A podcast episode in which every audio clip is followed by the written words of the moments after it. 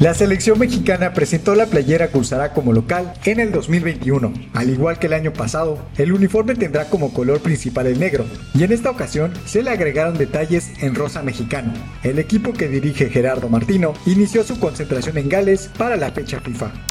Seguimos con el fútbol mexicano, pero ahora en la Liga de Expansión, pues el Cancún FC visitará los Alebrijes de Oaxaca este martes, con la esperanza de sumar cuatro puntos y entrar a la zona de repechaje. Los cancunenses anunciaron el fin de semana que trabajan en la posibilidad de admitir aficionados en el estadio Andrés Quintana Roo para las próximas jornadas.